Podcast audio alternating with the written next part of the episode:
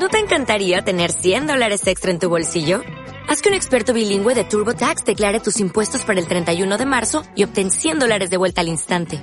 Porque no importa cuáles hayan sido tus logros del año pasado, TurboTax hace que cuenten. Obtén 100 dólares de vuelta y tus impuestos con 100% de precisión. Solo con Intuit TurboTax.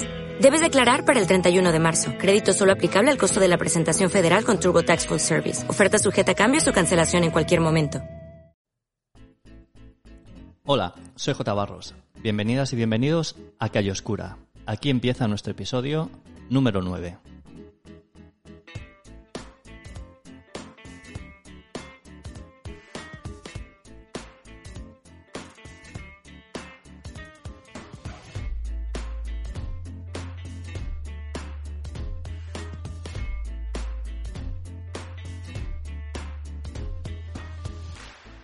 Calle Oscura es un podcast sobre fotografía con el acento en la fotografía de calle, un lugar para aprender y crecer a través de las palabras.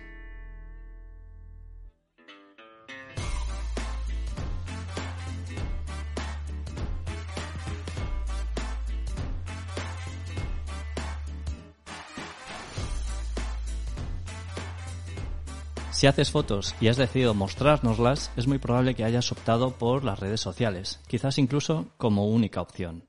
Aunque forman parte de nuestro día a día, sacarles partido requiere conocimientos y sobre todo criterio. Y ahí entra mi invitado de hoy. Hoy, en Calle Oscura, mi brújula en el mapa del mundo de las redes sociales. Pollo Barba.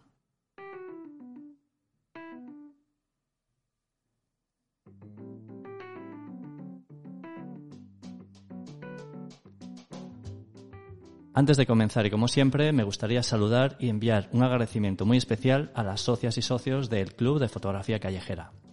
El club nació como una academia online y poco a poco se ha convertido en mucho más, en una verdadera comunidad de amigos que compartimos nuestra pasión por la foto de calle. Gracias por hacer posible este podcast.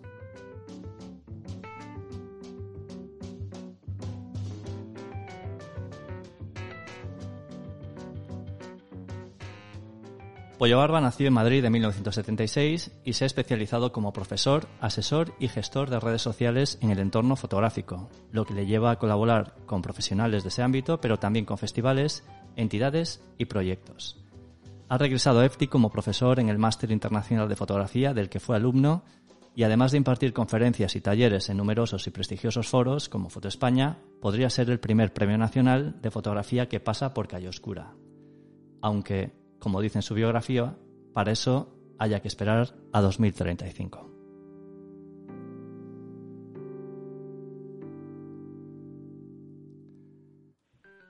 Hola Pollo, bienvenido a Calle Oscura y gracias por pasarte por aquí.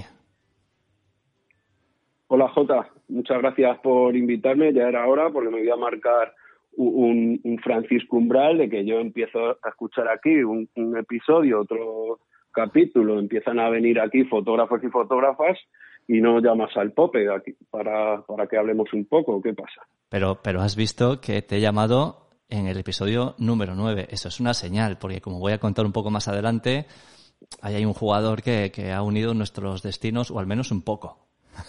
Sí, sí, sí. Si vas a nombrarme después, eh, te, te, te reservo ese momentazo. Bueno, Pollo. Detallazo, eh, detallazo. detallazo. ¿Has visto? Es que el número 9 tiene muchas implicaciones. Em, bueno, estás aquí. Eh, bueno, voy a hablar también de tu faceta como fotógrafo, eso va a ser más adelante porque creo que se conoce menos y yo creo que también vale la pena que nos detengamos ahí, pero, pero sobre todo estás aquí porque, bueno, porque eres un experto, yo diría que el experto en redes sociales. Em, tú las ves como una herramienta para construir una marca como fotógrafos y la primera pregunta es, bueno, pues las redes sociales, ¿cómo nos pueden ayudar eh, a hacernos un espacio propio cuando hay tantísima imagen y tantísimos perfiles, ¿no? Tantos, tantos fotógrafos y fotógrafas. Sí, primero, justo como bien destacas, eh, yo ahora mismo, en 2021, y máxime en estos tiempos de pandemia que estamos, eh, yo considero vida real, vida real a la fusión entre la vida física y la vida eh, virtual. Y más que nunca creo que las redes sociales nos sirven para estar en contacto con la comunidad que queremos y para precisamente eso que dices, construir nuestra imagen de, marca como fotógrafos y fotógrafas, que no es más que cómo queremos que nos perciba el, resto de personas que nos interesa eh, que nos conozca. Esto es muy importante, ¿no? No, eh, no dirigirnos a todo el mundo, sino a las personas que, que van a hacer que consigamos nuestros objetivos y para eso creo que las redes sociales es una buena herramienta. Mm. Em, claro, aquí ya empiezas a, perfilar un poco tu, enfoque, ¿no? Que es, tienes una, forma de, concebir las redes sociales que a mí me parece sumamente interesante. Eh, yo hablaré un poco más adelante de lo que aprendí en, tu curso, la lección probablemente más importante que, aprendí en el curso al que fui contigo. Pero quizás eh, ya has apuntado una clave, ¿no? Que a veces es importante saber qué podemos esperar de las redes y qué no, ¿no? Porque a veces parece como que, no, no tenemos muy claro qué podemos esperar de ellas y qué no, y es tan importante una cosa como la otra. Sí, eh, yo creo que va más atrás. Yo creo que en realidad la gente eh, o los casos que yo me encuentro no solo no saben qué es que pueden sacar de las redes sociales, sino que no tienen ni idea de qué pueden sacar en su profesión o afición como fotógrafos y fotógrafas. O sea, va antes de las redes sociales. Es decir, yo en mis asesorías veo que la gente no suele tener idea de cuál es su modelo de negocio como eh, fotógrafo o fotógrafa y en el caso de los aficionados, digamos que se pierden en qué tipo de, fotografía quieren hacer o quién quieren ser. Entonces, va, antes de plantearse las redes sociales, cómo usarlas, es plantearte quién eres en fotografía. Claro, que es como, en realidad es como coger una herramienta, cualquier herramienta, y no tener muy claro para qué la estás cogiendo, ¿no? Eso, eso en el fondo es exactamente igual que si, si coges la cámara y tampoco sabes muy bien qué quieres hacer con ella. Sí, es, también un poco como cuando se empieza con la fotografía, ¿no? Que, que te crees que es la cámara lo importante, que en este caso la puedes comparar con Instagram, que está todo el mundo en Instagram, tengo que, hacerlo bien en Instagram. Pues es como la primera cámara que crees que, es que manejando los parámetros de, la cámara y, y la técnica digamos, la hiperfocal, el enfoque, la obturación, el ISO, pues es como en Instagram manejar las historias, los posts, etcétera, y al final igual no se trata de, eso solo. Ya, nos perdemos un poco en todo lo que podemos hacer, ¿no? Y dejamos de pensar en, qué podemos, en qué podemos aportar nosotros o, qué nos puede distinguir, ¿no? Sí, sobre todo lo que nos confunde mucho eh, son el número de redes que hay, de redes sociales y plataformas, eh, nos confunden muchísimo los números, el número de seguidores, el número de likes, el número de comentarios, los números nos, nos pierden y luego que estas plataformas están pensadas también como las tragaperras para, para que no salgamos de ellas. O sea, no es solo culpa de nuestra voluntad el, el estar en ellas sin saber bien qué hacer. Mm. Yo había, había leído, hay un libro que quizás conozcas que se llama Irresistible, que habla sobre cómo están diseñados los móviles y las aplicaciones, ¿no? Y acabas de mencionar esto de, bueno, que, al final las redes están diseñadas para que, pues para que entremos en ellas y estemos un montón de tiempo, que al final es lo que les da pasta, ¿no? A ellas. Eh, creo que también otra cosa que he aprendido de ti es que hay que ser como consciente de qué les interesa a ellas para saber también un poco que podemos conseguir nosotros, ¿no? Pero una de las cosas que decía este libro, por ejemplo, es que, bueno, tú has mencionado lo de la fuerza de voluntad, ¿no? A veces nos sentimos un poco frustrados porque cogemos el móvil y, vamos a estar solamente cinco minutos y, echamos media hora, ¿no? Viendo, pasando con el scroll infinito y demás. Y claro, eh, ese libro decía que no es una cuestión de, de falta de voluntad, sino que precisamente hay un equipo de gente cuyo cometido es atraparnos el mayor tiempo posible. Eso también supongo que es un motivo para que el tiempo que le dediquemos esté orientado a, nuestros objetivos al final. Sí, correcto. Eh, están diseñadas para eso, eh, igual que, los juegos de, azar y las tragaperras. Eh, están diseñadas para que cuando, para, digamos, ofrecernos como se dice técnicamente, pero bueno, ofrecernos recompensas para que sigamos y cuando no es y cuando conseguimos salir de ellas, si, si habéis observado cuando dejáis por un tiempo una red social, cuando volvéis a entrar, tenemos como muchísimas notificaciones de cosas que han pasado, incluso nos empieza a seguir más gente, es decir, para engancharnos, si ven que las dejamos, la siguiente vez que entramos, como que nos han dado más caramelitos para más likes de lo normal para seguir ahí. Está todo, todo así pensado. De hecho, ahora hay las redes de los, digo yo, de los jóvenes, tipo TikTok o, Twitch, que ahora está pegando eh, muy fuerte. Eh, yo, por ejemplo, estoy estudiando ahora esta última plataforma de Twitch y el sistema de recompensas, eso es, el sistema de recompensas es muy fuerte. Cualquier cosa, si te haces suscriptor en directo de, bueno, es un canal de, streamer donde se, se retransmite en directo, entonces funciona también en parte por suscripciones y cuando alguien se suscribe al canal, pues se ilumina la pantalla, salen como guirnaldas, es decir, te da mucha recompensa meter dinero y estar ahí, pues como, como las tragaperras, ¿no? Hay, hay que tener, tener cuidado con esto. Es un condicionamiento tal cual, ¿no? Es un comportamiento condicionado en base a, a, recompensas, básicamente una conducta que se refuerza a base de, de, recompensas, que unas son más sutiles y otras otras pues quizás menos, ¿no? Eh, yo, por ejemplo, algo que has dicho que que efectivamente la forma en la que funcionan las, las, redes depende de tu comportamiento yo, por ejemplo, una cosa que noto es que eh, mi canal de, de, YouTube, por ejemplo, en el que no soy tan,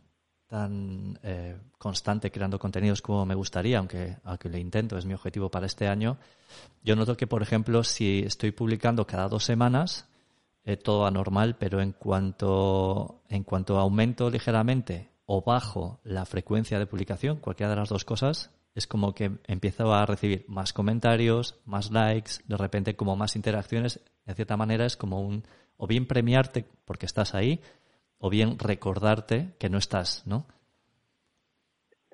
Eso es. Y luego, aparte de eso, está inevitablemente que en el ser humano hay una parte que, que nos dice que nos hagan casito y, y nos gusta que la gente nos quiera y quizá cuanto más nos quiera mejor y puede ser también un, error de, buscar esto. Y esto nos lleva también al problema de la comparación. Normalmente tendemos a compararnos con gente de nuestro sector o gente más o menos consagrada y entra el dilema de los malditos números, ¿no? Fíjate este con las fotos tan malas que hace, cuántos seguidores tiene, cuántos likes y entramos en un sinsentido que no ayuda a, nuestra marca y a la gestión eficaz de nuestro negocio, nuestra afición a la fotografía.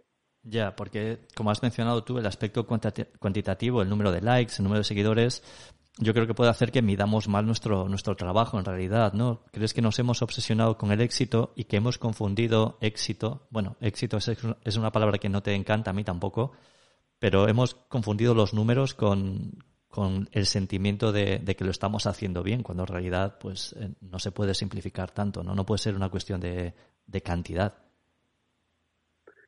Sí, te voy a poner un ejemplo que me ha sucedido esta mañana al he recibido un mensaje privado, no voy a decir el nombre, por supuesto, pero es de un fotógrafo que tiene muchísimos, muchísimos seguidores y muchísimos likes, pero unas cantidades eh, inmensas.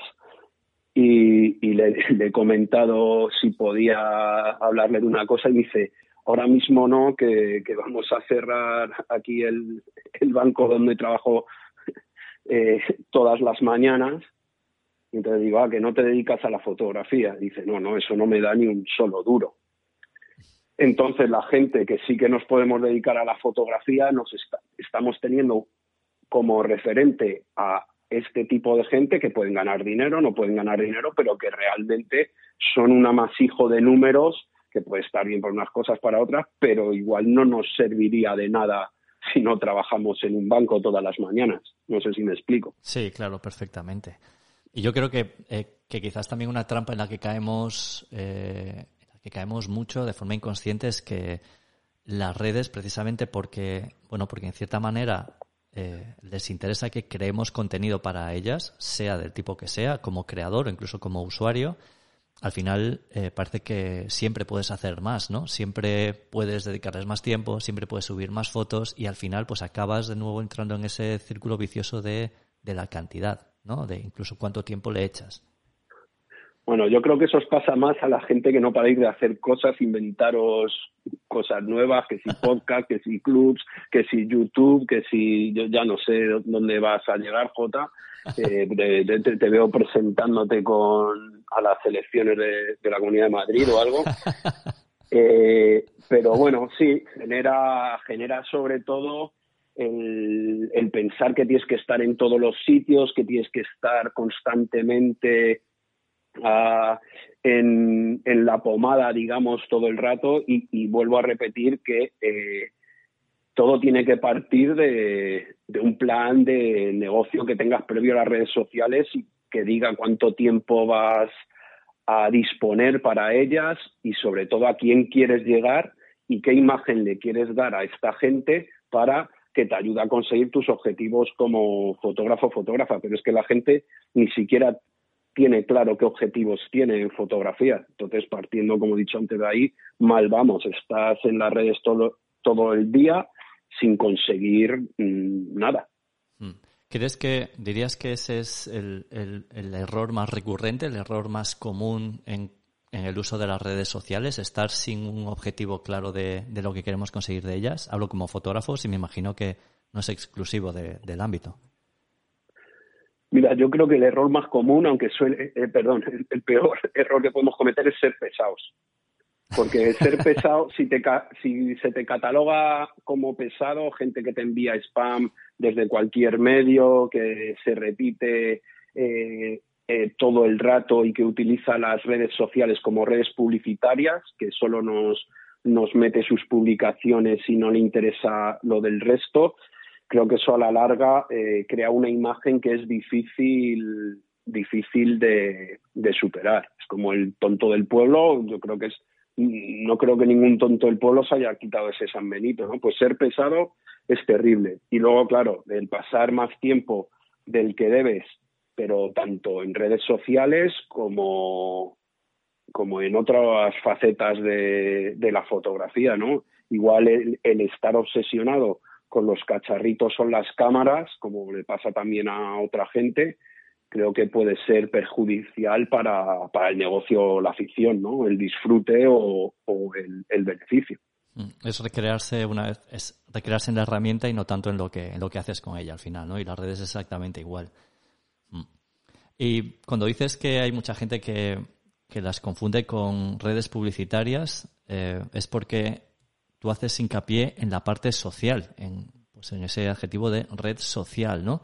¿Qué implica el cambio de óptica de, considerarlas publicitario y estar ahí todo el tiempo compartiendo lo tuyo, dando un poco la lata o incluso, como supongo que nos ha pasado a todos, recibir mensajes para que sigas a determinadas cuentas, o sea, cuentas que crean otras cuentas para pedirte que sigas a un fotógrafo, etcétera. Me imagino que ese, ese tipo de cosas te llegarán a, a. ¿Cuál es el otro enfoque? Si no es eh, utilizarlas como una red publicitaria, ¿cuál es el enfoque que realmente explota su capacidad como redes sociales? Mira, para mí la clave, la clave para conseguir los objetivos, sea cuál es, eh, eh, sea el objetivo que tenga cada, empresa, fotógrafo, fotógrafa del, del sector, es el estar en las primeras posiciones mentales de la gente que le va a ayudar a conseguir sus objetivos. Me explico. Si yo digo ahora que me digas una marca de refresco, me vas a decir Coca-Cola. Si te digo ahora, J, dime una fotógrafa española, pues cuando lo digo esto en talleres y demás, me dicen Cristina García Rodero, Cristina García de Milet. Eso es estar en el top of mind. Yo en mi caso, como Pollo Barba, quiero que cuando alguien diga, eh, estén hablando varias fotógrafas y digan, oye, ¿quién puede eh, lanzarnos esta campaña en redes sociales? ¿O quién eh, puede dar este curso de Instagram? Quiero que mi nombre sea el primero, que digan Pollo Barba y que encima esté posicionado positivamente. No que digan Pollo Barba, pero ojo, es que es muy malo, ese no. Sino que sea Pollo Barba Y entonces, para lograr eso, para lograr el estar en las primeras posiciones, tú, por ejemplo, si alguien dice quién puede impartir una conferencia o un curso de fotografía de calle, pues querrás que festivales y escuelas tengan el nombre de J. Barros, el primero de la lista, y si no el segundo, y que el primero no pueda. Mm. No sé si me puedes confirmar esto y sigo, sigo con el argumento. sí, claro, evidentemente yo sé dónde quiero, dónde quiero que, piensen en mí, claro, evidentemente, y que es en la foto de Vale. Mm. Vale, pues te puedo poner de ejemplo si quieres. Eh, mira, por no poner, por no hacerlo personal, no te vaya, vaya a decir algo que no te mole. Te voy a decir un, cliente con el que eh, con el que trabajo desde hace tres años ya, que eh, cuando me contrató le llevo las redes sociales y cuando me contrató estaba obsesionado con los el número de seguidores. Entonces yo he en, mi, en mi batería de preguntas que, que le hago, digo, ¿cuántos clientes necesitas al año para cumplir tus objetivos económicos? Y me dijo, 200. Y en, y en redes sociales digo, de estos 200, ¿cuántos nos siguen, por ejemplo, en Instagram? Entonces me sacó los nombres y apellidos y las empresas, esas 200, y teníamos 100 que nos seguían en Instagram. 100 de los 200 que necesitaba. De los 200 que necesitaba. Y digo, ¿sabes los otros 100? Y me dice, sí. Digo, ¿con nombres y apellidos? Sí. Digo, vamos a trabajar sobre esos 100. Entonces, ahora mismo tenemos esos 200 y 200 más. ¿Qué sucede con estos primeros 200?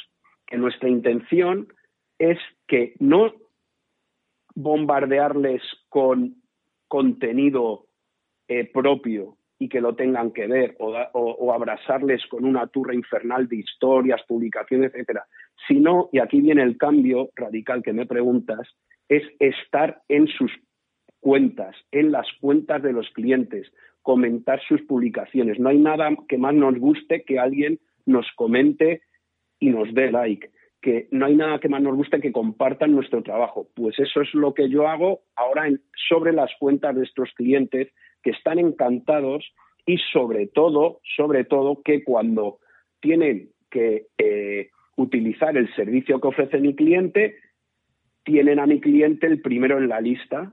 ¿Por qué? Porque les hemos estado trabajando para que se acuerden de nosotros. Es decir, no trabajo tanto mis redes como que cuido a una comunidad de 400 personas. Tenemos más seguidores, pero mi obsesión es que esos 200 más otros 200, fíjate qué ganancia tienen ahora en público objetivo. Nada menos que un 100%, lo, claro.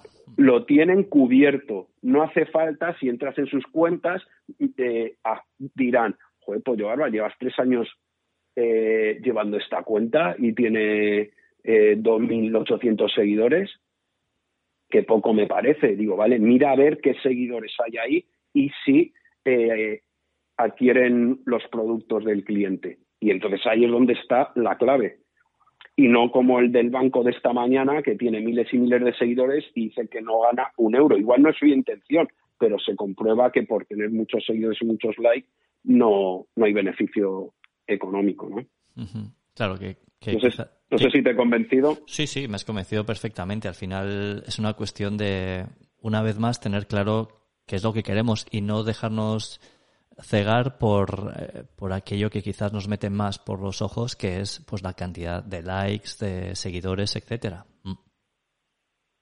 ¿No? Sí, de hecho, eh, yo digo, yo borro seguidores. Esto no sé si, si ya es, es Vox Populi, pero eh, Instagram también nos da pistas. Hay que tener una cosa por la que apuesto yo, es porque nosotros tenemos nuestros objetivos, pero Instagram tiene los suyos.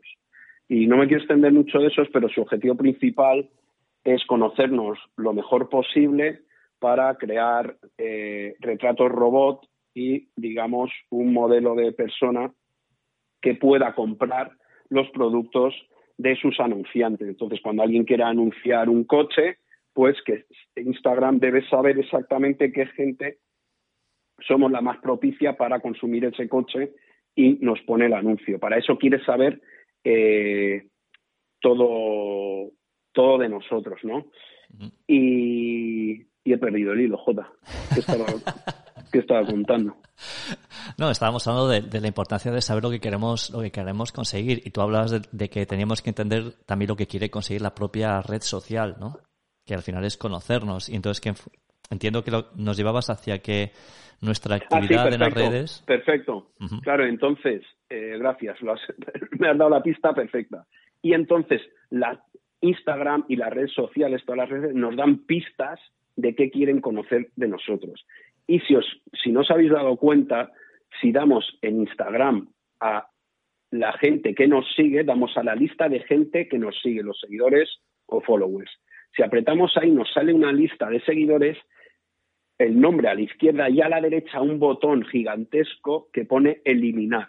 Y a la izquierda uno muy chiquitito que pone seguir. Es decir, Instagram nos está dando la pista de que para la plataforma es más importante que tengamos los seguidores que queremos y que consideremos de nuestro sector que seguirles porque el botón de eliminar es mucho más grande. Y si nos da la opción de eliminar es porque quiere que nuestros seguidores estén limpios. ¿Para qué? Para conocernos mejor y también porque le interesa a Instagram que nuestras publicaciones le interesen a nuestros seguidores. Entonces, si hay seguidores que sabemos que no le vamos a interesar para nada, ejemplos, eh, en mi caso de Pollo Barba, que soy fotógrafo y llevo redes sociales, a veces eh, ya cada vez menos porque Instagram también aprende, pero cuando empecé a eliminar, era porque me seguían tiendas de carcasa de móviles, eh, lencería femenina, cosas que no me interesaban para nada. Ahora, a base de eliminar contactos que no me interesan, a ellos no les duele ni les avisa Instagram, Instagram sabe que esa gente es posible que el contenido de Pollo Barba le interese y por ello me va a situar en el sector que yo quiero y me va a promocionar dentro de ese sector, aunque mis seguidores bajen. Claro. Eso quiere decir que, por ejemplo, otra pista que quizás nos puede, nos puede indicar si lo estamos haciendo bien, siempre pensando en si tenemos un objetivo. Si no tienes un objetivo no lo puedes hacer bien ni mal, simplemente no tienes una dirección en la que apuntar. Pero imaginemos que tenemos un objetivo. Supongo que entonces, por ejemplo, la publicidad que nos muestra Instagram o aquello que nos muestra, por ejemplo, cuando vamos a la pestaña de Reels, nos puede dar una pista de si nos conoce en el ámbito en el que nos queremos posicionar o no. ¿no? Entiendo, si me llega publicidad de cosas que no tienen nada que ver con fotografía, con fotografía de calle, etcétera, probablemente es que Instagram esté obteniendo una información de mí confusa. Lo has descrito perfectamente. Y eso, la ventaja que tenemos, y es por lo que yo apuesto, es que se puede educar. Tú puedes educarle le puedes dar a los tres puntitos de la publicidad que no, te interesa y decirle Instagram no me interesa. Cuando vas a la lupita de explorar, puedes decirle eh, las publicaciones eh, que no te interesan. Puedes señalar la publicación, dejas el, dedito apretado y te sale un desplegable y en la última opción pone no me interesa. Si no te sale, entras y ahí le estás indicando a Instagram, oye, no me metas en el sector del yoga, del baloncesto y de los vídeos de coña, porque yo solo quiero ver fotografía. Y eso es lo que yo recomiendo con las cuentas que tengáis objetivos claros. Y, por ejemplo, eh, yo lo uso así en mis cuentas y en las de mis clientes, y yo tengo una otra cuenta falsa que llamo eh, cuenta rata, que eh, utilizo para consumir todo aquello que no corresponde a mis objetivos de pollo barba. Y a mis clientes les, digamos, les insto a que se hagan cuentas falsas para consumir si les gusta eh, la comida vegana, si les gusta el yoga, pero que no afecte todo eh, estos inputs que tiene Instagram para que se maree la aplicación y no sepa en qué sector mover nuestra propia cuenta. No sé si me he explicado bien o era un poco sí, eh, laberíntico, pero... Sí, básicamente lo que, lo que nos estás diciendo, por cerrar un poco el círculo, es que si tienes un objetivo, tienes que intentar que Instagram perciba que todos tus movimientos van en dirección a ese objetivo, porque de lo contrario, pues va a dispersar su tiempo, tu tiempo, y al final no, no vas a ganar relevancia ¿no? allí donde quieres estar. Sí, además permíteme, J, que añada, porque como esta, esta conversación supongo que se emitirá cuando gane el Premio Nacional 2035, pues por no centrarnos en Instagram, decir que las redes en 2021 eh, todas funcionan así, y no solo las redes, sino cualquier plataforma, Netflix, eh, YouTube, eh, te sugieren contenidos según lo que estás viendo. De hecho, el otro día me sorprendió que mi televisión estaba viendo un canal y me salió un emergente, pero la televisión normal, de antena, me salió un emergente de a esta hora sueles ver este otro canal. ¿Quieres que cambiemos? Y ya me quedé muerto. pero la pregunta es, ¿cambiaste o no cambiaste, pollo? No, no cambié, pero, pero yo la verdad, eh, en YouTube, que me lo pongo como entretenimiento así si estoy desayunando o para ese ratito tonto que se tiene, la verdad que hago muchas cosas, muchísimo caso a las sugerencias. Digo, ah, bueno, pues sale este que me hace gracia, pues, pues un poquito de, humor. Y, y, no busco más allá. Y esto es lo que nos está lo que nos pasa en todas las redes sociales. Si tú no interactúas en cualquier red con un usuario concreto, este usuario va a ir poco a poco desapareciendo porque entiende que no te interesa su contenido.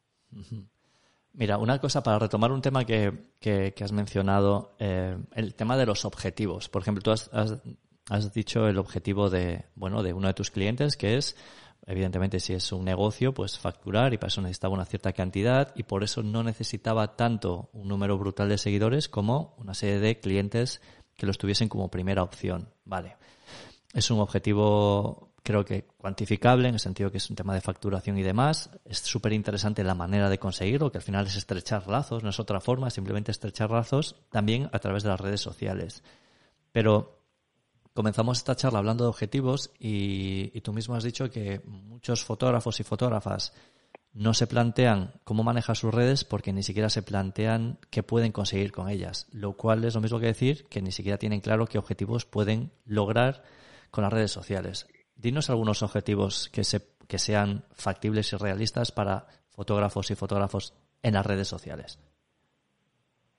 Bueno, yo, si es fotografía comercial, que depende tu, tu sueldo de, de la fotografía, es, el objetivo es ganar dinero con, con lo que haces. Entonces, si me permites ponerte un caso eh, muy normal, como es el de la fotografía de boda, pues para mí el objetivo sería que eh, en mi localidad, cerca de donde estoy, en el entorno, la provincia, pues ser referente de fotografía de bodas. Y para conseguir eso, yo luego desgloso en subobjetivos. ¿Cómo soy referente? Pues está claro, el referente eres si estás el primero en la mente, como he dicho antes, de la gente. Y digo, ¿qué gente? En el resto, que es un error muy común, en el resto de fotógrafos de boda de la provincia. Bueno, está bien que la competencia te considere como referencia, pero ellos eh, no te van a recomendar jamás. Eh, igual quieren trabajar contigo, hacer una colaboración, pero tú donde tienes que estar en la cabeza de todos los proveedores de bodas de la provincia, los restaurantes, las maquilladoras, las wedding planners, eh, los, los del catering, las floristerías, las barberías.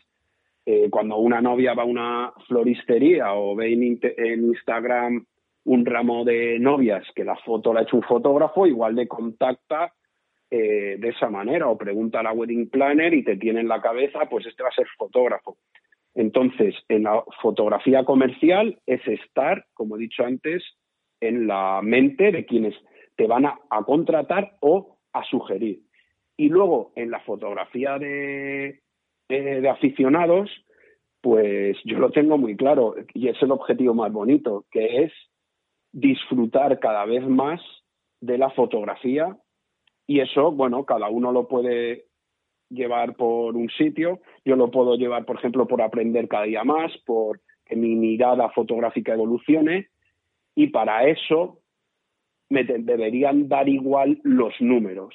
Yo tengo mi presencia en, mis cuentas de redes sociales y lo que me interesa es intentar contactar y ver qué hace esta persona que me gusta tanto lo que hace, ver cómo lo hace, ver eh, qué posibilidades tiene, si hace un fotolibro, pues saber con quién lo hace, cómo, cómo se desenvuelve, saber que es un visionado, saber qué tipo de exposiciones hay. Y ese es un objetivo eh, que a mí me parece maravilloso y que se nos confunde, se nos nubla cuando empezamos con los likes, con no me comentan, mi foto es mala, el, el este es peor y tiene más likes, y entonces ahí empezamos a frustrarnos y a no cumplir el lindo objetivo que es disfrutar de la foto. Entiendo, claro. Y por eso, por eso hay que tener por eso hay que poner las cosas muy en contexto, ¿no? Es como que hay, hay unos indicadores que son muy absolutos, seguidores y likes, cuando al final, pues a lo mejor nosotros buscamos algo tan bonito como tú has dicho, como simplemente pues seguir disfrutando y aprendiendo, ¿no? Y, y no tomándonos como una obligación algo que en, realidad es una, es una afición o lo que nos apasiona hacer. Mira, ha llegado el momento de, de contar por qué, el, eh, por qué tenías que venir al número 9, al episodio número 9. Eh, eh, tú y hace, hace un montón que nos, que nos seguimos, años, no sabría decir cuánto, pero tampoco hace tantísimo que nos conocemos y yo recuerdo, en persona, quiero decir. Eh, bueno, puede hacer cuatro años a lo mejor. y yo recuerdo que antes, antes de conocernos en persona, una vez yo iba, iba a hacer un taller a, a Madrid y, y, entonces iba a estar un fin de semana y un par de días en Madrid y entonces lancé una pregunta en Twitter.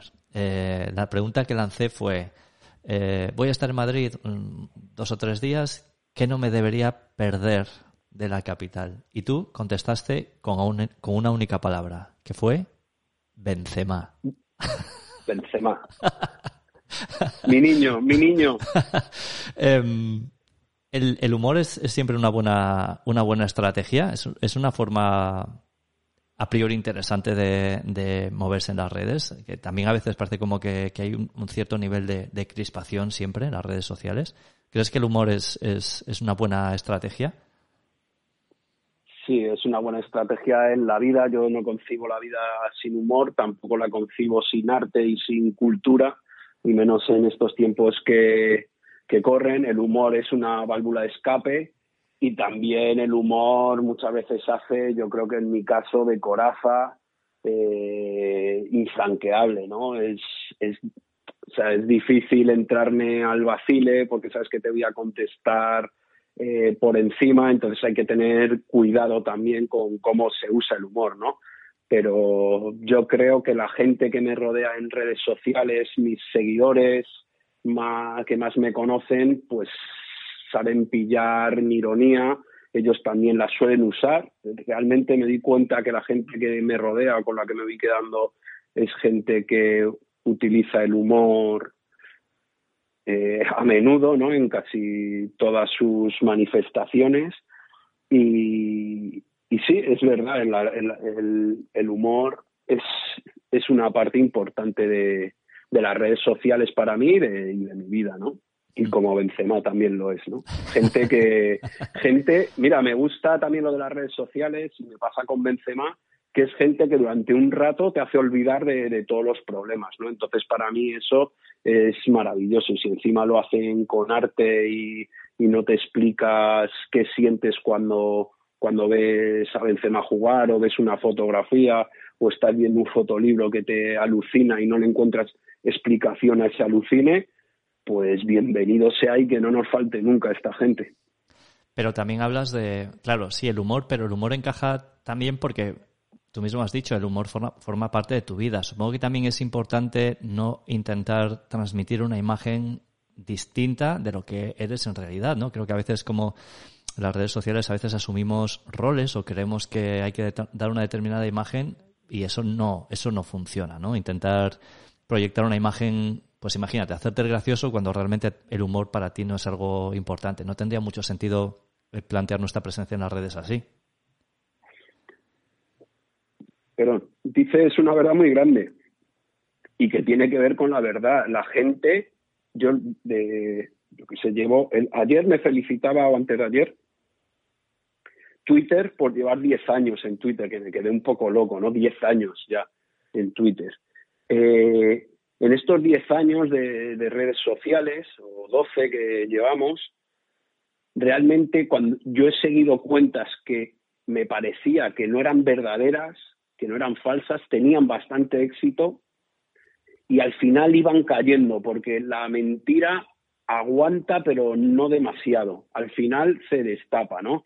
Y te vas quedando con la gente que te parece auténtica y que de verdad eh, eh, lo que comunica es lo que siente y no por mero eh, interés comercial. Al final todo, todo eso canta por algún lado, ¿no? La gente que imita todo, que copia todo, al final se descubre que era una copia de, exacta de otra persona y entonces se te desmorona un poco.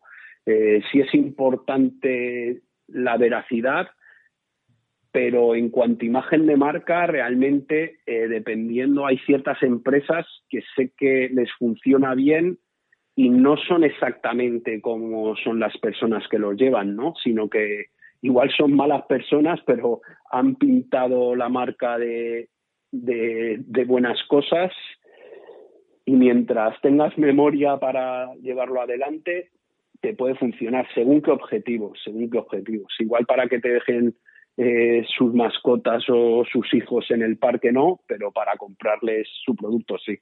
Mm.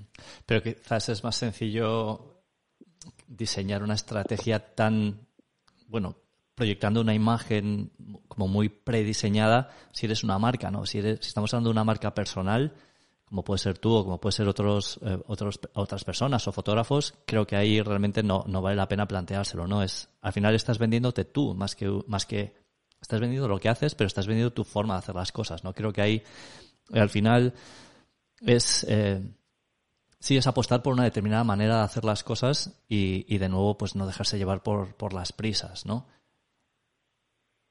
Sí, pero que luego está todo en estrategia, todo es estrategia y tú puedes diseñar una estrategia a lo, a lo Vini Manili que, que digas, estrategia mira, yo voy a, estrategia Vini Manili que digas, nos van a descubrir en año y medio, pero para ese año y medio nos hemos forrado tanto como para pagar las multas y los posibles desfalcos que nos hayan producido. Es una estrategia que te puede parecer moralmente mala, pero no deja de, de ser práctica, ¿no? Entonces hay gente que igual eh, prepara un pelotazo que dura poco tiempo, pero le compensa y luego a otra cosa mariposa. En redes sociales ya sabemos que te cambias el nombre y ya eres otra cosa. No hay más que ver el mío, ¿no? Pollo barba.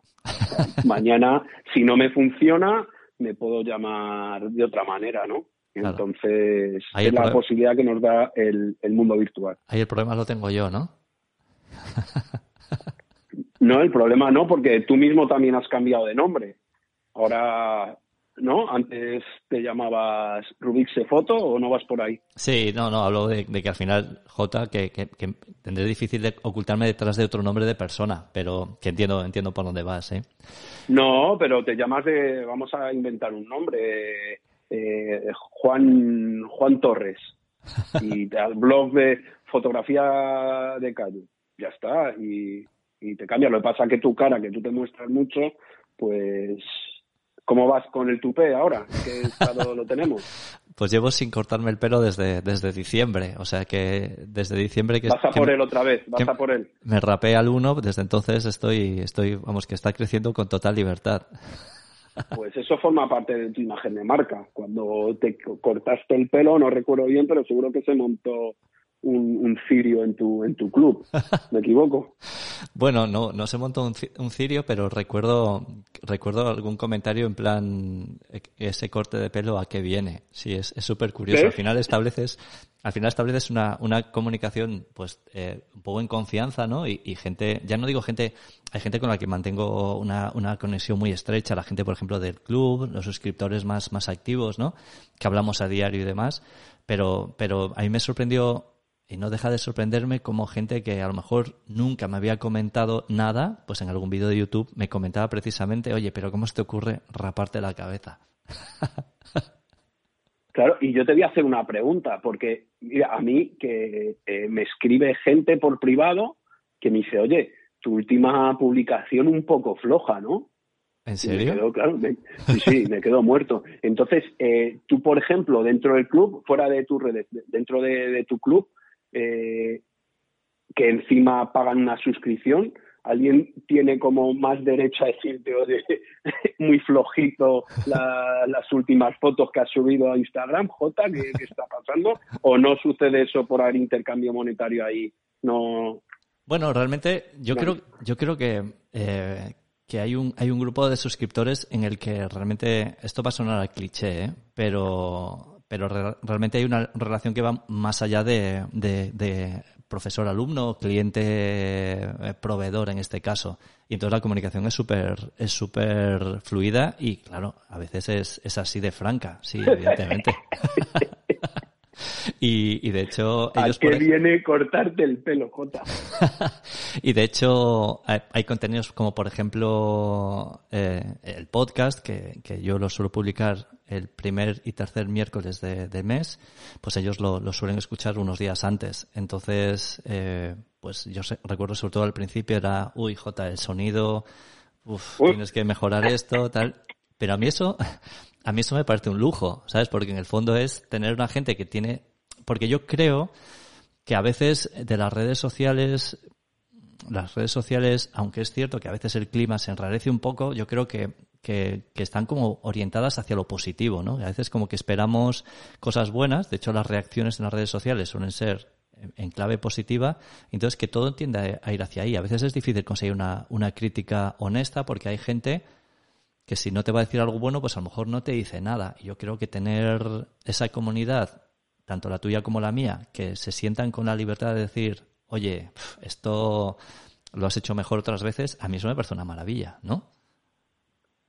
No, y además hay que rodearse de esta gente que te pone los pies en el suelo. Yo hay gente que directamente les pregunto yo, les digo, oye, eh, dudo con mi última historia, y me responden, quítala. Y claro, es como, es un poco como yo, yo ya pensaba, ya, yo ya dudaba de que estuviera bien o mal, y si ya dudo, tal, pero si ya otra persona en la que yo me veo reflejada y su opinión me, me, me importa, eh, me dice, quita eso, digo, o sea, yo puedo hacer lo que me dé la gana, ¿no? Pero normalmente no falla, que es lo que yo le habría dicho a él. Entonces hay que rodearte de, de esa gente. Y yo estoy esperando que con estas nuevas tecnologías de detección de cara, detección de mirada y tal, que, que nos avise Instagram cuando nuestros seguidores están viendo nuestras historias y que le lea los pensamientos tipo, ¿dónde va este con esto? ¿Pero qué se cree? ¿Pero que, que premio nacional ni qué premio nacional? Pero, pero anda, anda el tonto este, ¿no? muchos seguidores pensarán eso de nosotros y no lo sabemos nunca, que supongo que es lo que tú te refieres también, ¿no? Claro, sí, yo creo que, por eso te digo que creo que ese, como ese pico de iceberg, en, que, que tenga esa confianza es, es, es, una maravilla, porque es una, es un feedback, una retroalimentación que la gran mayoría de la gente que te sigue no te la va a dar, porque no tiene esa confianza o porque, no sé, la relación es, es diferente, ¿no? Yo una cosa que, una cosa que, bueno, has dicho un poco al hilo eh, antes, algo parecido a esto, ¿no? Que, que al final, una cosa que me ha pasado durante estos años en las redes sociales, y una cosa de las que, más me gustan de las redes sociales es que mucha gente que, seguía inicialmente por las redes, en el momento en el que los he conocido o las he conocido en persona, eran exactamente como la idea que yo tenía de ellos. Y eso me parece eh, eso me parece tremendo, porque al final estás interactuando a través de una pantalla, a través de mensajes de texto, con todo lo que eso implica, con mucha menos comunicación no verbal, eh, bueno, pues con un lenguaje diferente y, que la gente realmente eh, acabe siendo como tú esperabas que fuesen en persona, ¿no? Eso me parece, me parece tremendo y me ha pasado muchísimas veces. Yo creo que me ha pasado muchas más veces en ese sentido que al revés, ¿no? Que llevarme una sorpresa negativa alguien de quien tenía una buena imagen y después darme cuenta que en la vida real no conectaba. Sí, eh, y esto viene al caso de lo que te comentaba al principio, que para mí vida real es, es todo y últimamente la vida virtual es casi más importante. Yo tengo relación con un grupo de personas que veo muy, muy, muy poco, muy poco, igual incluso les he visto una vez o dos veces en mi vida y tengo una relación de amistad como pudiera tener si fuéramos compañeros de, de, trabajo en un sitio físico o, de una asociación o nos viéramos en el barrio, ¿no? Eh, de hecho, viendo cómo están las cosas en el mundo con la pandemia y con el cambio climático, solo falta que vengan los extraterrestres, que yo lo estoy deseando, me dará un poco de miedo al principio, pero luego que nos exterminen a gusto. La nave eh, nodriza a la que, a la que la nave nodriza acudes muchas ojalá venga, ojalá venga, pero yo creo que las redes sociales y creo que ya hay tecnología para, para hacerlo, viendo los juegos que, que están saliendo, por ejemplo, en, eh, para, eh, para que juegan los chavales y no tan chavales.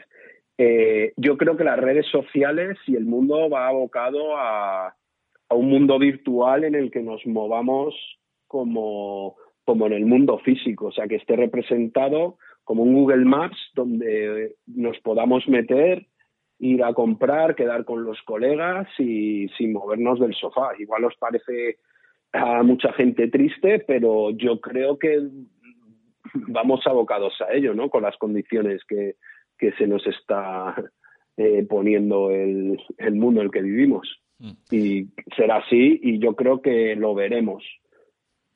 Que bueno, también es cierto que en, una situación como la que hemos vivido y estamos viviendo con la, con la pandemia, también las redes sociales han supuesto, yo creo que no sé si un sustituto, pero evidentemente nos han permitido mantener un nivel de interacción que si esto nos hubiese pasado hace pues 10 años, pues hubiese sido probablemente mucho más catastrófico, ¿no? A nivel de información y a nivel de, de mantener lazos con, con gente distante. Sí, yo creo que para la salud mental es terrible. El otro día comentaba en un post que ahora mismo me cuesta eh, cuando yo qué sé, eh, quedas con, con, alguien brevemente porque tienes que darle algo y hay un grupo de gente, os juntáis cuatro y estáis de pie en la calle, yo me quiero ir a casa y estoy con gente, pero me quiero ir a casa. Es una sensación psicológica muy extraña, de hecho no sé qué cara poner, eh, pero una conversación normal, si reírme, si estar serio, y menos mal que llamo la mascarilla y no se me nota mucho. Pero supongo que estará haciendo estragos toda esta situación en nuestras mentes y creo que sin redes sociales sería aún peor. No sabríamos ni escribir ni hablar, yo creo. Igual suena un poco exagerado, pero creo que las consecuencias ya se irán viendo, si no se están viendo ya. Hmm. Eh, mira, hemos, hemos hablado específicamente de, Instagram, pero al final eh, tú tienes presencia en, todas las redes. Bueno, no sé si en Twitch, quizás no, todavía lo estás todavía estudiando. Sí, tengo, tengo. ¿Tienes Twitch también? Yo tengo em, todas las redes porque me dedico a eso, entonces reservo mi nombre de Pollo Barba en todas. Y allí indico dónde, si no la voy a usar, y esto es lo que recomiendo a todo el mundo, reservas tu nombre o tu empresa o marca y dices, oye, aquí he venido a reservar el nombre, pero estoy a tope en Instagram o, mira mi web. Yo, yo como, yo sí, yo tengo que estudiar las redes, no me entero de nada de la gente de menos de 27 años como si viera ruso, yo no me, no me entero. Entro a Twitch y alucino muchísimo. Recomiendo a la gente mayor de 30 años que entréis en Twitch en cualquier sala y, yo estoy gritando pues lo que dura la retransmisión. Entonces los vecinos deben alucinar que hace este todas las tardes. Yo no sé qué me preguntabas. A mí me encantaría ver un, streaming tuyo en Twitch, ¿eh? así que si lo haces, por favor no dejes de, avisar porque yo creo que es algo que, habría que verlo. O sea, a mí me encantaría verte, verte en Twitch. No, pero yo soy muy malo, Jota. Yo no tengo tu capacidad de ponerme delante de una cámara, de llevar un podcast como este. Eh, yo creo que manejo mejor los tiempos del texto, del texto, de los mensajes, de las historias, del tweet que el verme en directo, yo no me, delante de cámara no, no funciono, no funciono bien. Y no es, y, lo he estudiado, ¿eh? porque dicen, no, eso es que te acorte, eh, no, no, no ha sido una, una habilidad mía eso. Y eso que soy de familia de, de actores. Oye, yo tengo que decir que, vale, no te sientes cómodo delante de la cámara, pero te tengo que decir que bueno, hace, hace unos meses, fue en diciembre, hiciste una, una charla para los socios y socias del club, una charla dedicada a estrategia de, en Instagram para fotógrafos. Y todavía es hoy que recordamos tu intervención y tu aparición ante la cámara y esa conferencia en la que nos ilustraste sobre el uso de Instagram eh, usando un concierto de Isabel Pantoja. Y eso ha sido un hito en la historia del club. Muy grande. Muy grande. Es que, es que ahí está todo. si estudias a la Pantoja bien, ya eres, te haces un máster en, redes sociales y en imagen de marca. Eh, y, bueno, el vídeo dura siete minutos, pero bueno, luego lo alargué con hora y pico de charla, pero estaba, estaba todo, todo ahí. De hecho, en este podcast normalmente eh, hay una pregunta de los socios y las socias del club al entrevistado o la entrevistada. En este caso no hay pregunta porque, bueno, en aquella charla ya tuvieron ocasión de, transmitirte sus dudas, pero sí que aprovecho para saludarte de parte de, mis suscriptores que, que vamos, eh, como tú me preguntabas a posteriori, por supuesto te aman incondicionalmente, Pollo gente maja, gente maja todo lo que tienes, Jota. Y si no, les, quitas. Tienes botón de, suscribir, pues fuera. Mira, Si dicen algo malo del pollo, si dicen algo malo del pollo, tú sales ahí como la Esteban. Claro, claro. Yo por pollo mato. el pollo mata. Eso eh, al hilo de, hablar de otras redes sociales, tienes presencia en todas las redes sociales, eres especialmente activo en, Facebook, en Instagram y en Twitter.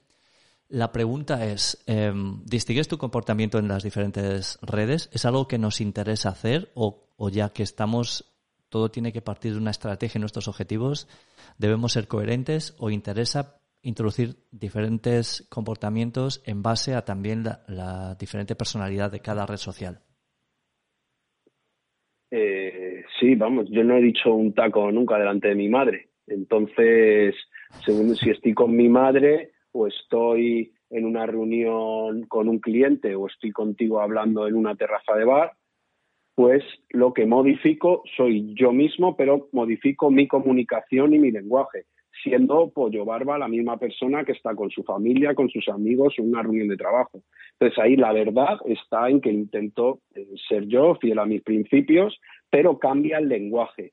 ¿Cómo cambia el lenguaje? de estar en una reunión muy seria, con una mesa y la gente corbata, a estar en, con la misma gente en una terraza de bar delante de un tercio de cerveza. Entonces es lo mismo, la terraza del bar sería, o la barra del bar sería Twitter, la reunión de trabajo sería LinkedIn, una reunión en un chill out más con sofás así cómodos y una copita sería Instagram, y ahí es lo que recomiendo y es lo que yo hago es adaptar mi lenguaje a esa red social simplemente, pero que en todas el que entre siga viendo a Apoyo Barba, ¿no? Con el lenguaje de esa red social. Diferentes facetas, pero misma persona, claro.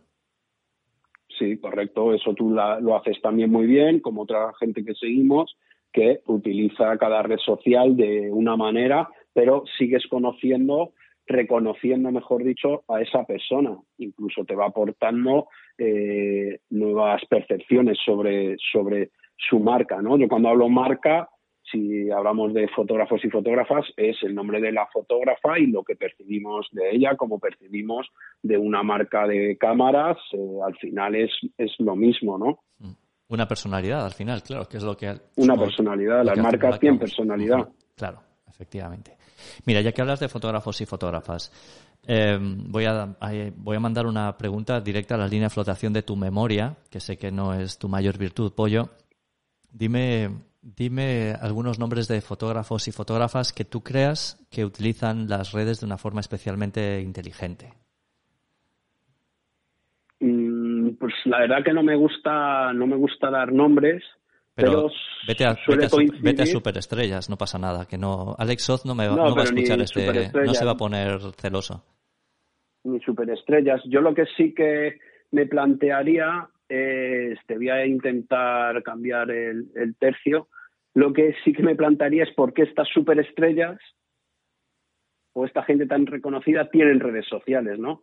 Igual es por algo, por, por que la gente nos sigamos acordando de, de, ellas, ¿no? Entonces, eh, pues yo recomendaría que nos fijáramos cómo lo hacen, ya no solo si lo hacen bien en redes sociales o no, sino en su labor fotográfica. Y ver, por ejemplo, y es muy sencillo y me ocurre en muchas, muchos talleres y asesorías, en las malditas marcas de agua o el poner la descripción del equipo que tienes en tu biografía. Entonces, si tú ves que hay gente que hace fotos con cámara de placas, la sube a Instagram y no tienen marca de agua, ni ponen en su biografía fotos con cámara de placas y iPhone, pues eh, si quieres mejorar en tu fotografía y algún día llegar a ser como ellos, o si ellos lo hacen bien, pues y son tus referentes, pues no pongas marcas de agua ni, ni tu equipo fotográfico en la biografía, ¿no? Entonces, que nos sirva toda esta gente para ver cómo lo hacen, ver qué podemos hacer mejor, que no nos convence de lo que hacen y, y aplicar lo que sí que les funciona, ¿no? También sin marearnos, porque normalmente eh, los referentes que estamos viendo ahora ya eran referentes antes de las redes sociales, los referentes de verdad, los que eh, digamos, se están dedicando a esto eh, al 100%. Mm, ¿Te he esquivado bien? sí, ha sido, ha sido un regate digno de, de Benzema. O sea, me has, me, has, oh. tumbado y por la escuadra, pero era algo que, podía, podía pasar. Eh, mira, a veces todavía no hemos, no hemos usado la palabra mágica que, a la que casi siempre se le echa la culpa de todas las frustraciones en las redes sociales que eso es el algoritmo, ¿no? Eh, el, dichoso algoritmo, ¿no? Que parece que es el culpable de que no se nos vea tanto como nos gustaría, que recibamos menos likes. Em, ¿qué, qué, pasa con el algoritmo? ¿Realmente qué tenemos que saber de él? Aunque, aunque creo que has dado pistas, pero ¿cómo, ¿cuál es la vacuna para dejar de echar la culpa al algoritmo de, de lo que conseguimos en las redes? pues pensar que quiere lo mejor para nosotros. El algoritmo es tu amigo. El algoritmo evita que te traes turras que no quieres, que te salgan los pesados que no quieres, y el algoritmo hace que la gente que realmente esté interesada en ti siga interesada en ti. Eh, si estás viendo que te está fallando todo esto, algo estás haciendo mal. Y no hablo de likes, no hablo de comentarios, no hablo número de seguidores. Yo hablo de que la gente que te quiere te siga queriendo o te deje de querer, que al final es lo que a mí eh, me interesa. Y luego decir otra cosa, eh, que la gente nos ve mucho más de lo que pensamos. O sea, cuando a mí eh, clientes me dicen, oye, oye, que nos han enterado de, de, esto que hacemos, hay que, hay que dar más la brasa. Digo, no, no, sí se han enterado. Dice, no, no, que me he encontrado a, a uno en una expo que me ha dicho, ay, yo no, yo no sabía que ibas a hacer esto. Digo, mienten. O sea, normalmente la gente miente, la gente se entera. La gente cuando hacemos una expo se entera, cuando si lo comunicamos normalmente y son seguidores habituales. Eh, el algoritmo funciona y hay que hacerse amigo suyo diciéndole, el algoritmo está en todas las redes sociales y es decirle, oye, me interesa esto, no me interesa esto otro y es eh, y va a ser y, va a hacer va a hacerte caso vamos. Si las redes sociales lo que quieren es que estemos el mayor tiempo posible dentro entonces lo que nos van a ofrecer es el mejor contenido posible. Claro saber es eh, evidentemente no, no, mandarle mensajes contradictorios para que su respuesta se adapte más a lo que nos interesa y eso como siempre nos remite a lo primero que es qué queremos conseguir no es como claro es que eh, no consigo lo que quiero, pero es que a lo mejor lo que estás haciendo no está orientado hacia lo que quieres conseguir. O a lo mejor ni siquiera te has preguntado qué quieres conseguir. Claro, si tú eres fotógrafo y estás en Instagram todo el día viendo eh, vídeos de fútbol, pues luego no vas a pretender que cuando hagas una publicación la vea el sector fotográfico, porque Instagram está diciendo, pero si tú lo donde quieres que te vean es en el, es en el fútbol. Entonces consumamos primero nosotros eh, lo que queremos ser. O sea, es como consumirnos a nosotros mismos, ¿no? Oye, que yo quiero estar en este sitio, que me posiciono en este sitio, y para eso, pues tengo que comentar y estar en la mente de la gente que va a este sitio. es, es de cajón. Es como si quieres eh, antiguamente yo supongo que se hacían las asociaciones, asociaciones de fotógrafos o uno era considerado fotógrafo porque se acercaba a la Real Sociedad Fotográfica, a las agrupaciones de fotografía, formaba grupos tipo AFAL, la Palangana y entonces cuando te acercabas ahí pues lo lógico era que hablaras con esa gente, no que te pusieras a, yo qué sé, hablar con la papelera. Entonces, haces ese contacto y te consideraban de su entorno. Pues las redes sociales es eso a lo bestia, pero hay que saber dónde queremos estar, con, con qué gente. Si intentamos abarcar todo, pues, pues de poco sirve que a ti te sigan, te sigan, por ejemplo, J 100.000 entrenadores de baloncesto, que no les interesa la fotografía de calle, ¿no? Claro. Mira, otro, otro tema sobre, sobre el que hablé en el, en el episodio anterior, episodio número 8 con, con Charo Guijarro, es la censura, ¿no? Eh, en Instagram, Facebook, eh, Twitter creo que creo que no, que, que, no hay ese problema, ya me confirmarás. Pero en, Instagram, por ejemplo, y por ejemplo a Charo le ha pasado en concreto varias veces, eh, se le han llegado a cancelar eh, sus cuentas, pues por mostrar pezones o zonas de desnudo femenino. Em, ¿qué, ¿Qué opinión tienes respecto a este a esta censura no sé si la consideras censura que hace que por ejemplo pues eh, una fotografía de Irving Penn en la que se vea una indígena desnuda pues no se pueda mostrar en, en, Instagram por ejemplo en Facebook. Sí es un tema este de la censura en redes sociales es un tema muy delicado que daría para un programa entero pero eh, ya, me has, regateado una vez, esta vez no me puedo regatear. No, no, que son, son, no, no, te digo que son redes sociales, pero no nos olvidemos que son redes privadas. Entonces, esto es, oye, te dejo entrar a mi casa, pero esto tiene unas reglas. ¿Por qué tiene estas reglas? Pues porque nos resulta, yo no estoy defendiendo, ¿eh? pero nos resulta muy difícil saber cuándo eh, puede aparecer un menor en una circunstancia de desnudo o no, por eso igual eh, Salimán lo tendría crudo en Instagram o no. Eh, es decir, que yo no sé exactamente qué parámetros hacen que se censure la cuenta de Charo, pero si tengo claro por qué se censuran muchas cuentas, no es por las plataformas, sino por las envidias y las denuncias que se producen de gente que eh, quiere tu, ruina. Entonces, yo estoy convencido que las cuentas de Charo están canceladas por usuarios que tienen envidia de Charo, no por el propio Instagram. Pero Instagram, al recibir, Instagram son millones de cuentas, eh, más de mil millones de cuentas en el mundo, eh, supongo que no dedica demasiado tiempo en ponerse a revisar todas las denuncias. Si de repente en dos días hay 100 denuncias en una cuenta, y encima es por desnudo, entran una vez, ven una fotografía de Charo que pueda aparecer desnudo y cancelan la cuenta. Ni la por qué, porque las repercusiones que pueden tener del enfado de Charo son muchísimo menores que eh, las denuncias que pueda tener por uso indebido de, Internet, ¿no?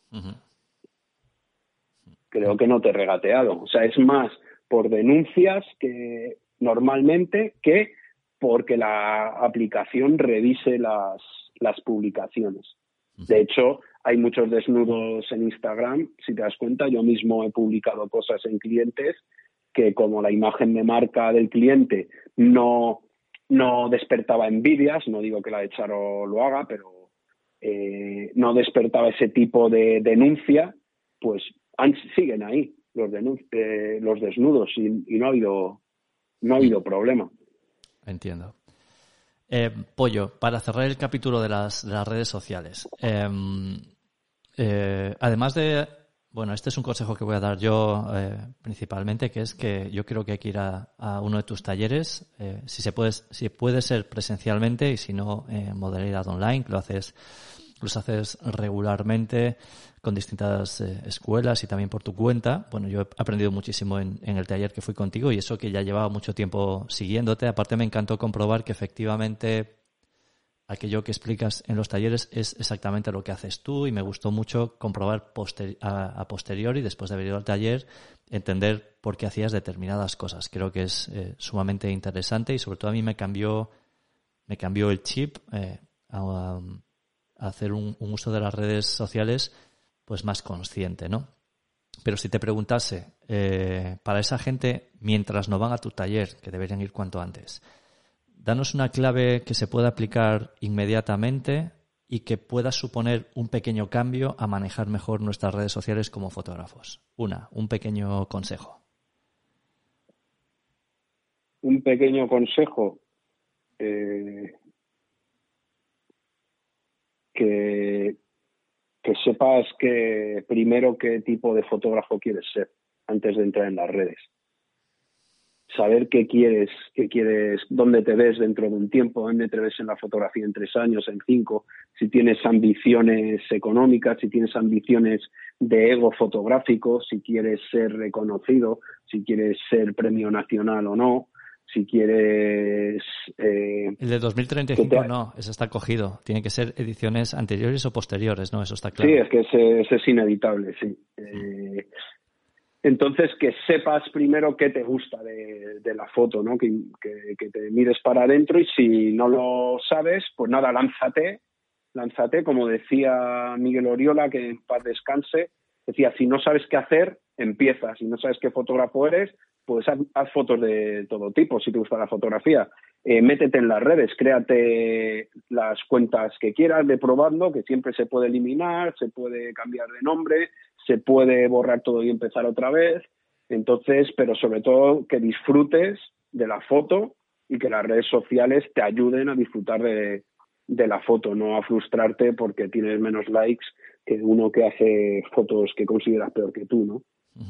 Y, que, y que se conviertan en, en, una herramienta o en un pretexto y no en un fin en sí mismas, ¿no? Que a veces parece como con este con esa cuantificación, a veces parece que, al final el objetivo en sí mismo es, la red social, cuando debería ser pues una herramienta que nos permita disfrutar probablemente más de la fotografía o conseguir nuestros objetivos, ¿no? Sí, es que es muy difícil, es muy difícil. Es, mira, se me acaba de ocurrir un ejemplo que igual es tremendamente absurdo, pero es como si cada vez que entráramos en el ascensor, según lo guapos que nos viera el espejo, nos aplaudiera, más o menos.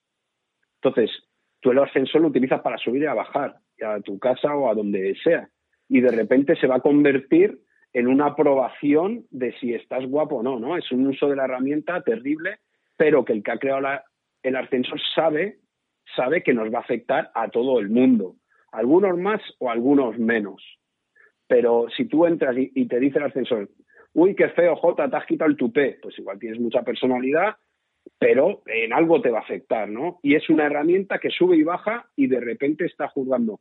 Pues es que la han diseñado así. Las redes sociales la han diseñado para que el, número sea difícil de salir de él, del número de seguidores y de likes. Es difícil. Yo no me creo que nadie, ni yo mismo, ni yo mismo, eh, salgo del querer tener más seguidores o más likes. Es normal. Lo que pasa es que como soy un profesional, sé que eso sé que eso no me lleva a ningún sitio. Y otros, como tú dices, es su, se convierte en su fin cuando eh, lo triste es que pierden el fin de por qué entraron, que era para disfrutar más de la foto. Pero bueno, no se castiguen mucho porque hay gente con mucho dinero pagando a los mejores que, por desgracia, en vez de buscar vacunas, buscan la forma de que estemos más tiempo en estas plataformas.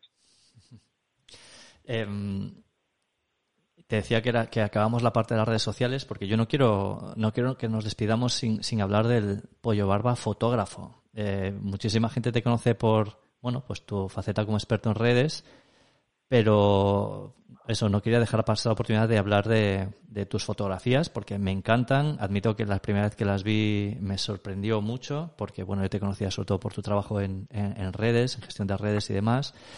Y, y, a mí me gustaría saber eh, tu relación con la fotografía, desde, desde cuándo viene y, por qué, y qué significa la fotografía para ti. Eh, yo creía que me venía de no hace mucho, pero resulta que viendo álbumes familiares, bueno, yo no, como has comentado antes, no, no tengo memoria, creo que es un, una maravilla no tener memoria, tiene alguna pega, pero yo creo que, que es un superpoder no tener memoria. Y me veo en esos álbumes familiares de pequeño con cámaras de fotos y yo no recuerdo que fuera una actividad pero sí que me veo con distintas cámaras colgadas, ¿no? Incluso tengo una foto entrando con eh, mis padres en el zoo, que no creo que vuelva más alzó, por eso tengo ese recuerdo de la foto, y tendría igual año y medio, dos años si llevaba la cámara ya colgada, ¿no? Pero yo mi recuerdo no es de hace mucho, es de este siglo, de, de después de los 2000, cuando me empieza a interesar, pero sobre todo, curiosamente, o creo que pasa más a menudo de lo que a mí me gustaría por la parte técnica. O sea, me empieza a fascinar la parte técnica de, la fotografía y yo ya empiezo con digital. Yo paso del digital y después a lo analógico, o sea, el camino contrario.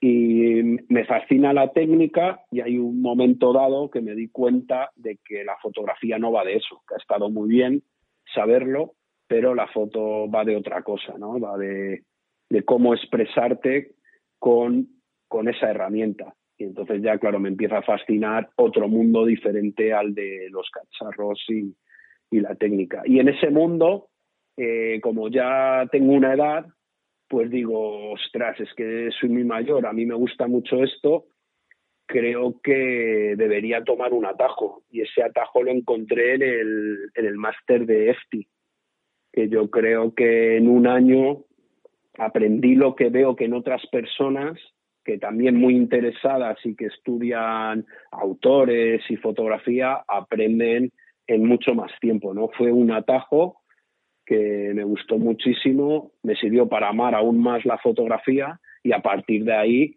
disfrutar. Yo en esa parte que me dices como fotógrafo, igual que tengo la profesional de redes sociales que me tomo muy en serio, la de, foto, la, eh, la fotografía me la tomo igual más en serio por la parte de disfrute que, que conlleva, ¿no? Y, y, el descubrir trabajos nuevos, ver cómo va evolucionando mi mirada, que eso además tengo algunas herramientas que me he creado para saber cómo va evolucionando la mirada. No sé si quieres que puede ser interesante hablar de eso.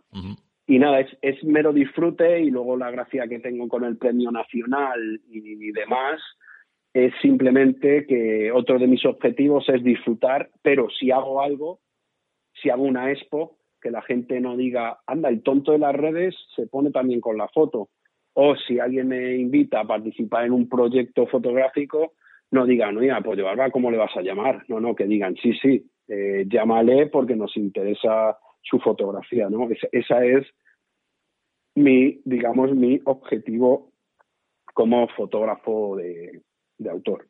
Mm. ¿Y cuáles son esas herramientas que utilizas para, para pues, registrar cómo va cambiando tu mirada?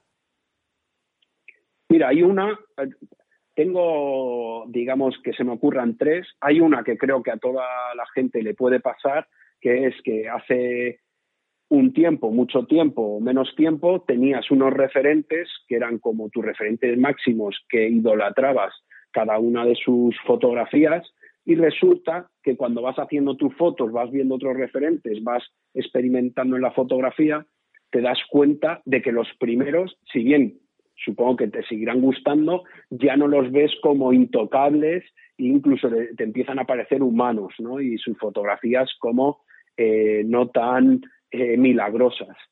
Eh, eso creo, no sé si a ti te pasa. Sí, supongo me pasa. que sí. Esa sería la primera herramienta que podemos tener. Y luego me he creado dos. La primera, mi cuenta de Instagram, en la que tengo 100 fotografías, y entonces me obligo a cada vez que subo una, tengo que eliminar otra. Entonces ahí estoy viendo que, eh, ¿por qué? Me pregunto, ¿por qué unos días tardo 10 segundos en revisar mi galería de 100 fotos y eliminar una y otros días me resulta casi imposible saber cuál tengo que quitar y me arrepiento de haber subido una nueva por el esfuerzo, ¿no? Y ahí yo lo que, lo que me gusta es Instagram continúa en el tiempo y sigo haciendo la actividad, entiendo que para mí, que es lo que me importa para mí, esas 100 fotos van a ir siendo cada vez mejores. Esa es la segunda herramienta, ¿no? Que voy viendo que fotos mías eh, ya no me gustan, están cambiando mi mirada. Y ahora viene, y aquí juego a ser Dios, mi tercera herramienta, que quizá es la que en la que me di cuenta la evolución de mi mirada, es porque en mi Pinterest juego a, yo en mi Pinterest lo utilizo para como biblioteca de fotógrafos y fotógrafas que me han influido o que me han gustado mucho en la historia, tanto súper conocidos como no conocidos. Hay gente que, que no es nada conocida o que tiene 400 seguidores en Instagram y para mí son referentes y los tengo en carpetas. ¿Y cómo lo utilizo el Pinterest? Pues tengo, creo carpetas con el nombre de estos fotógrafos y fotógrafas y empiezo a meter dentro las fotografías que más me gustan de ellos. Eh, ¿Qué sucede? Que al mes vuelvo a entrar esas, en esas carpetas en las que me da la gana, además, tengo muchísimos nombres y entro en la que me apetece y elimino las fotos que ya no me gustan tanto. Entonces me hago la pregunta, ¿por qué cuando las metí me gustaban tanto y ahora esta juego un poco ahí a ser Dios porque ya ves tú, yo eh, eh, editando las, las fotos de, de, clásicos o de grandes nombres, ¿no?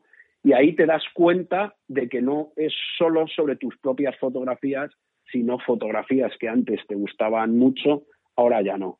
Estoy hablando de foto a foto, no de trabajos, eh, de proyectos completos, eh, ni, fotolibros completos, ni, exposiciones completas, ¿no? Eh, foto a foto. Entiendo.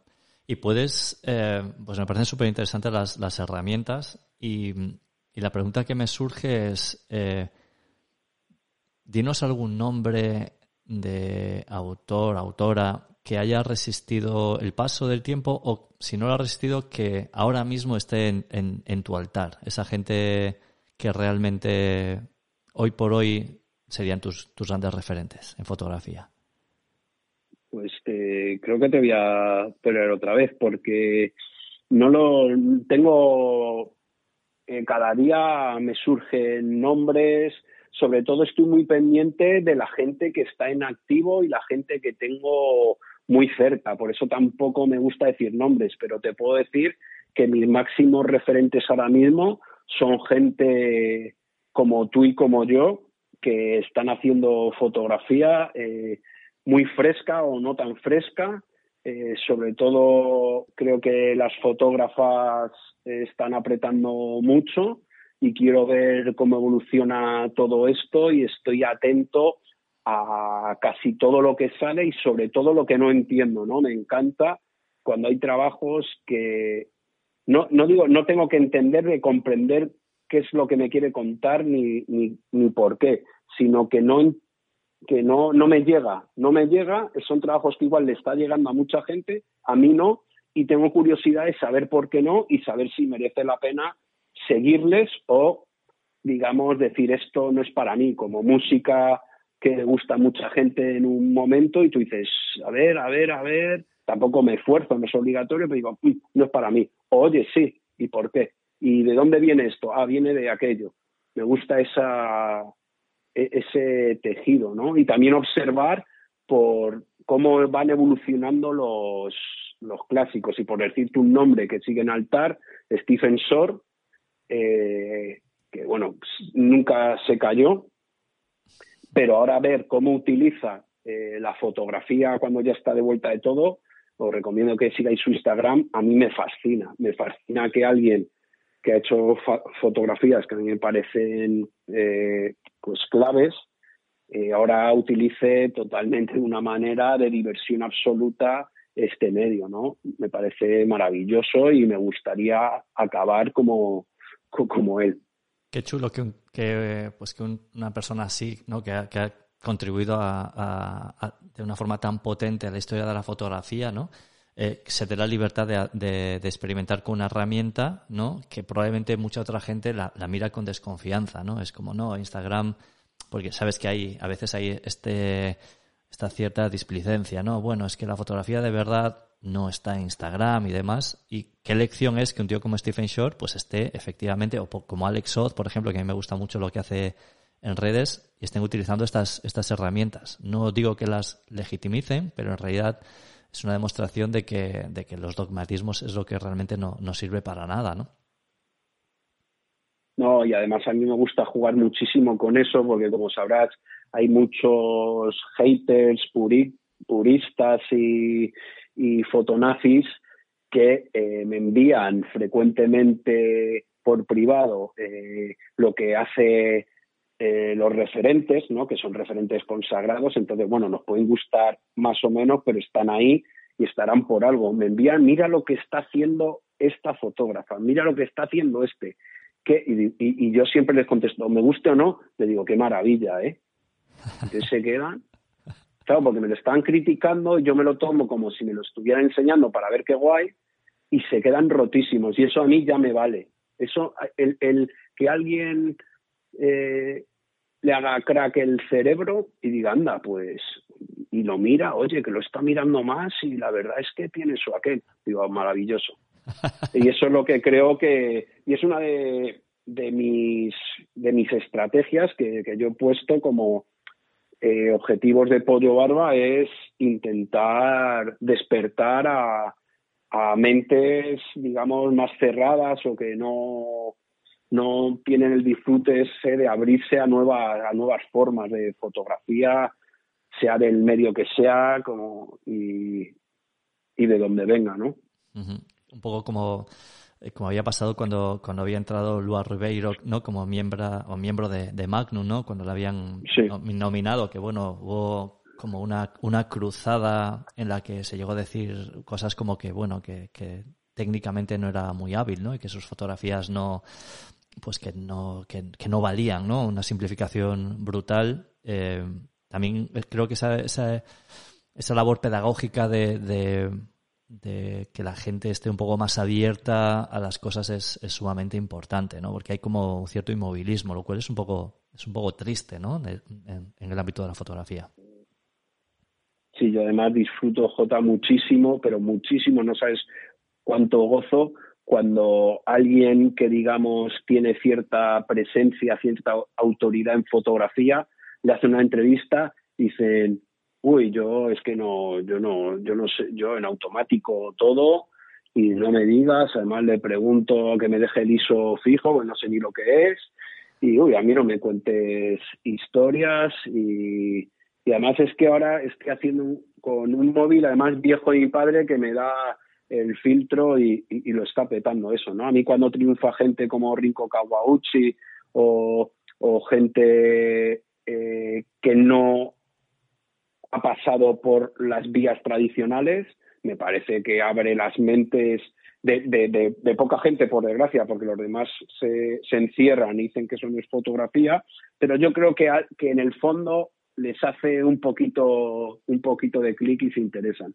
Todos estos en Twitter que, se meten con la gente de la fotografía de todo el fotolibro, así sin que nadie les pregunte. Yo creo que cuando van a, a, las tiendas, a las librerías, eh, miran algunos así a ver, a ver, a ver qué, a ver cómo es un fotolibro, ¿no? A ver qué dicen. Y alguno se lo habrá llevado a casa seguro.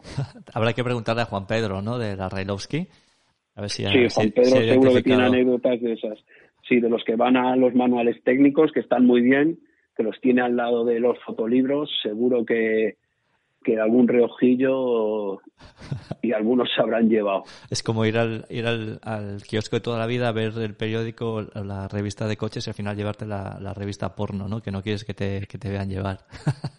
Eso es, y la metes dentro, sí, sí, sí. Sales de Railowski con no voy a decir nombres que casi se me escapan.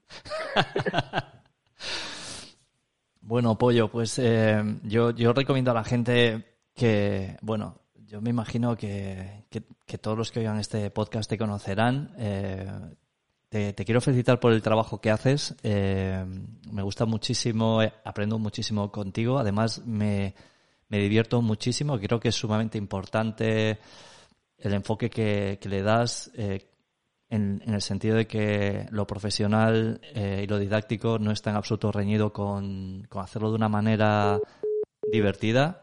Pero además quiero reivindicar al el Pollo Barba fotógrafo y recomendar a todo el mundo que, pase por, por, tu web y eche un vistazo a, tus proyectos. Actualmente tienes cinco.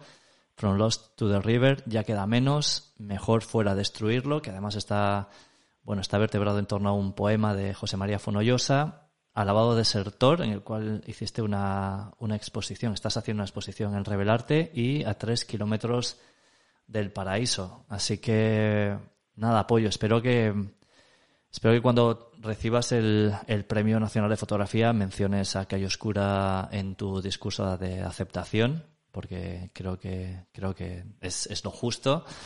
Y nada, solo quiero agradecerte que, nos hayas dedicado este rato a, mí y a mis, y a, mis oyentes. Pues muchas gracias, eh, Jota. Eh, igualmente me gusta mucho lo que haces, pero desde aquí te pido desde la Asociación de Fotógrafos Vagos que, dejes de hacer cosas porque, porque no paras. Y con respecto a lo del Premio Nacional, eh, solo espero volver a Calle Oscura con el titular de Hablamos con Pollo Barba eh, por qué rechazó el Premio Nacional. Oye, eso es, eso es una promesa y, de hecho creo que deberíamos empezar a hacer ya eco de, esto, porque creo que la única forma de aumentar más el hype de tu premio nacional es que añadas que rechazarás el premio nacional en 2035. Aunque quizás eso, quizás, Eso te, quizás eso te reste, te reste posibilidades, ¿eh? Bueno, pero espera, espera un poquito a ver, a ver cómo, cómo va la, la cuantía económica que dan, que igual no tengo la personalidad de, de colita para hacerlo, ¿eh? Que eso hay que, hay que ser muy grande y, y no creo que llegue. Bueno, en cualquier caso, eh, tanto si lo rechazas como si lo aceptas, yo te felicito ya por adelantado y, y de nuevo te, agradezco que, que, hayas pasado por Calle Oscura, que, que, bueno, que es un sitio muy, muy especial para mí y tenías que, tenías que estar por aquí en algún momento. Así que si tenemos que hacer una secuela en 2035 bien, y bueno, y no descarto llamarte para hacer alguna antes, ¿eh? ya te aviso. Pues yo lo que espero es que sigamos en contacto en 2035 y sobre todo que sigamos amando la foto, J. Muchas gracias por, por contar conmigo para tu podcast. Muchísimas gracias. Un abrazo, Pollo. Espero verte pronto. Un abrazo. Viva la foto. Viva la foto. Recordad que podéis encontrar a Pollo Barba en su web, pollobarba.es, donde comparte las fechas de sus próximos talleres y también sus proyectos fotográficos y en el resto de cuentas en todas las redes sociales con el mismo nombre, Pollo Barba.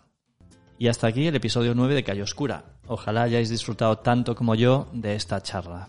Si ha sido así, no olvidéis dejar 5 estrellas y compartir este episodio en vuestras redes para que llegue a más gente. Supone una gran diferencia.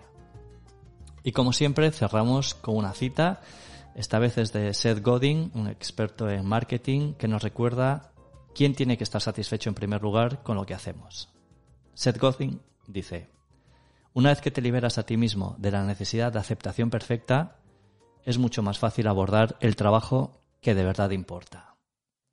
Nada más, muchas gracias por estar ahí al otro lado. volveremos a escucharnos muy pronto. Hasta entonces, nos vemos en la calle.